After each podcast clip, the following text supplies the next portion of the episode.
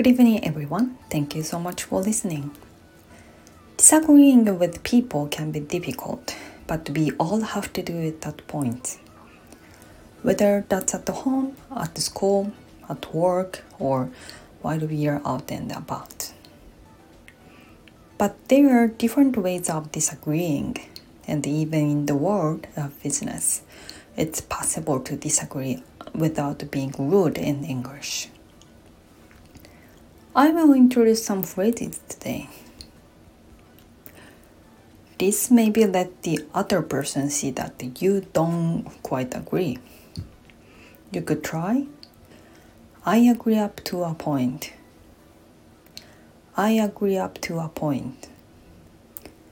Which means you do agree with some part of what they are saying.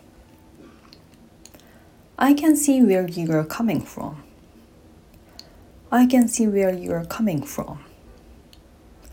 This means you understand what they are what they are saying or the way they are thinking.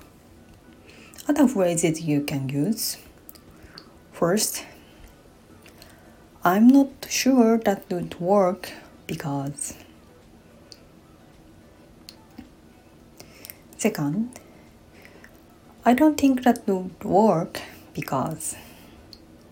Third, well, we tried that, that last time and it didn't work as well as we'd hoped.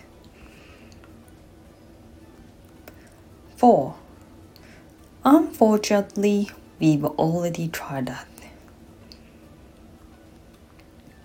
Those are about create, uh, creating good working relationship with the people around you so you can be effective while standing up for yourself and your opinions. Thank you.